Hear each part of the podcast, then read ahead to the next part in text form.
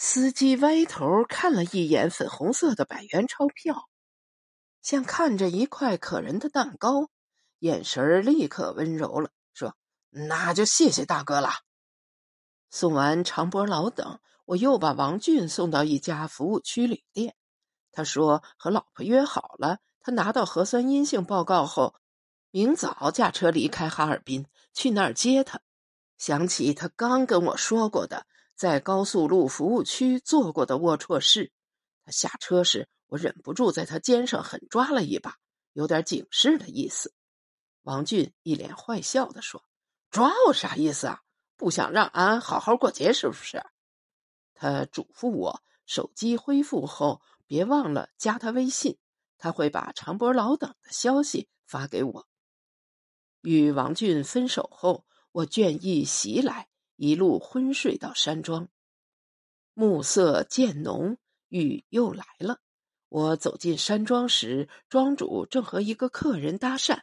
他见了我，像鹅一样啊啊大叫：“老天爷呀，你可回来了！”原来我当夜未归，他还以为像我这种自驾游的人去别处耍了，并没在意。第二天上午还不见我的影子。而他发现我的车子却还在停车场，感觉事情不妙，于是调取山庄外的监控录像，发现我去了河边，而那儿的一条渔船不见了，断定我是偷船漂流了。想着我在哪儿平安上岸后就会回来的，所以没有报警，一直等到现在。我跟庄主连声抱歉，说那条船撞散。了，我会赔偿的。我没回房间，而是要了一把伞，先去了停车场。我的越野吉普与我相依为伴，在外就是我流动的家。我迫切的想看到它，可是停车场的几台车全都是陌生的。我反身去问庄主：“哎，我的车怎么不见了？”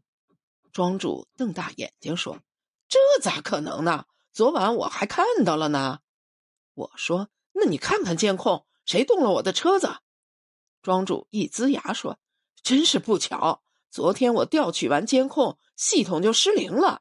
这大过节的，杂事一堆，没顾上修呢。”还，庄主的话让我觉得自己的车子跟我一样出了事。我要求庄主报警的时候，他提出来可以让保安先带我在附近找找。说是以往也发生过类似的事情，有时附近村镇淘气的半大小子会趁人不备潜入山庄，撬了客人的车子开出去，耍够了再扔在山庄附近，这样客人找得到，除了浪费点汽油也没啥损失，所以都不会报警。而我驾驶的越野吉普车是他们爱下手的目标。庄主的话更让我觉得他知道我的车在哪儿。在庄主的安排下，山庄保安嘟嘟囔囔的，很不情愿的骑着摩托车带我去寻车。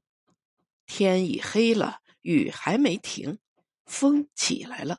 我的雨披被风掀起，脊背阵阵发凉。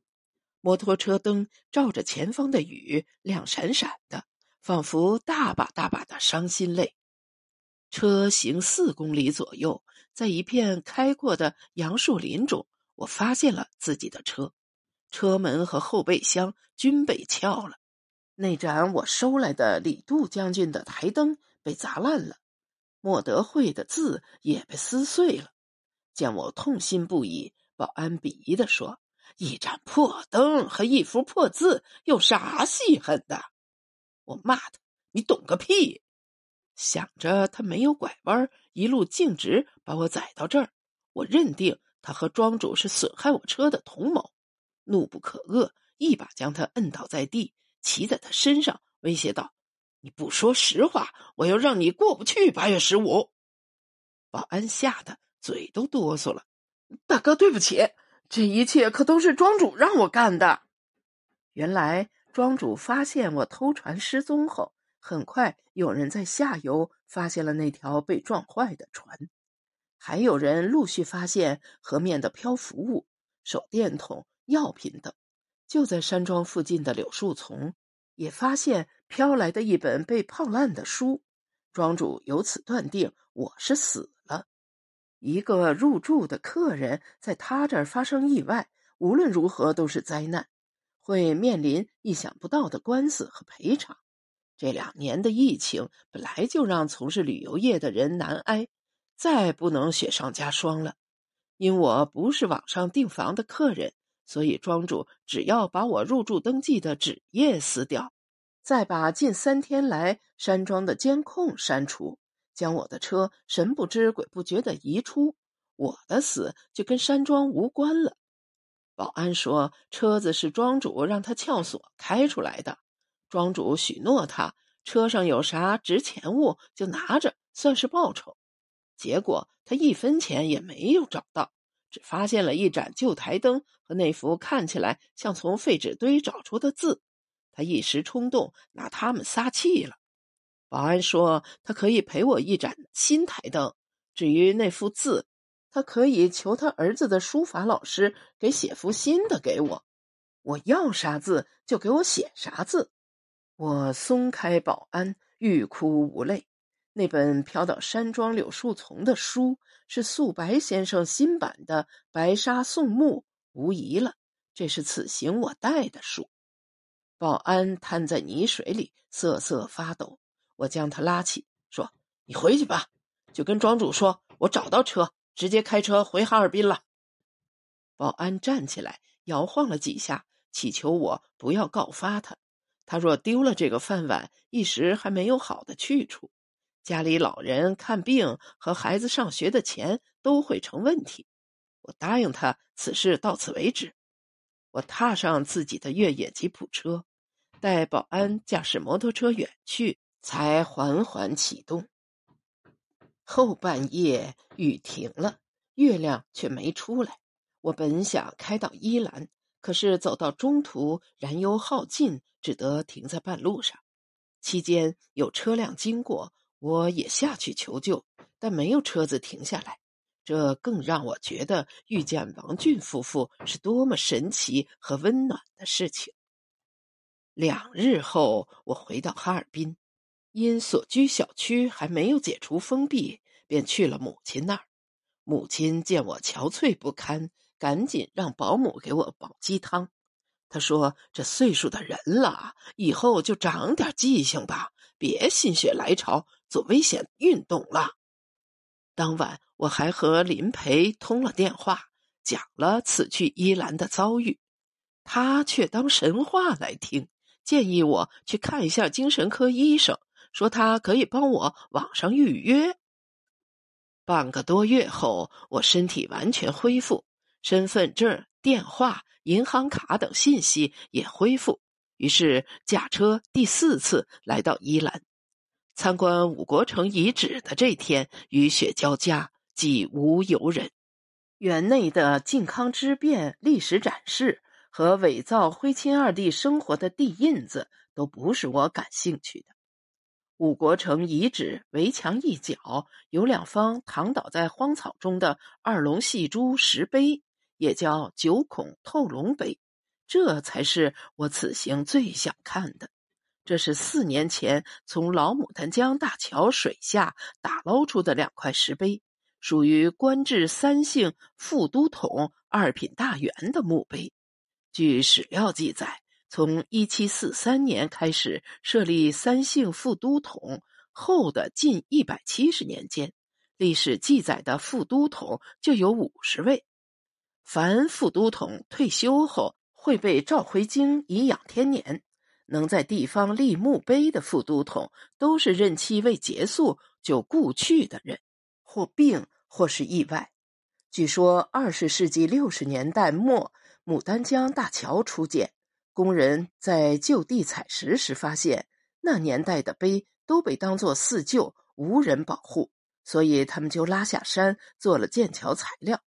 而拥有这种墓碑的人，通常是任职期间功勋卓著者。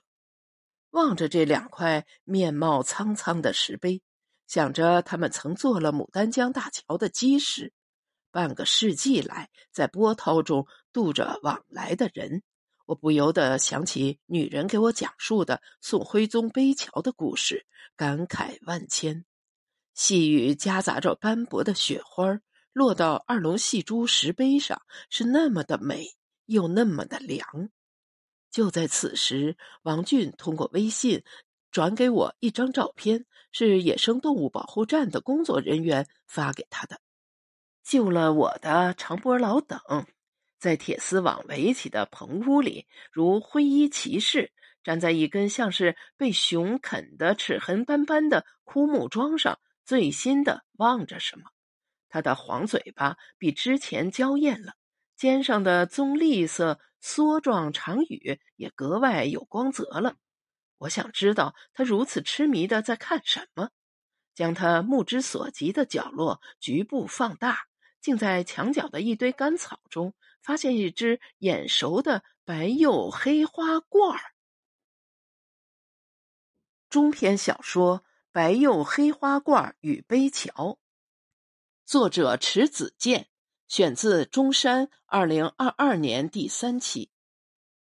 作者简介：迟子健，女，一九六四年元宵节出生于漠河，一九八四年毕业于大兴安岭师范学校。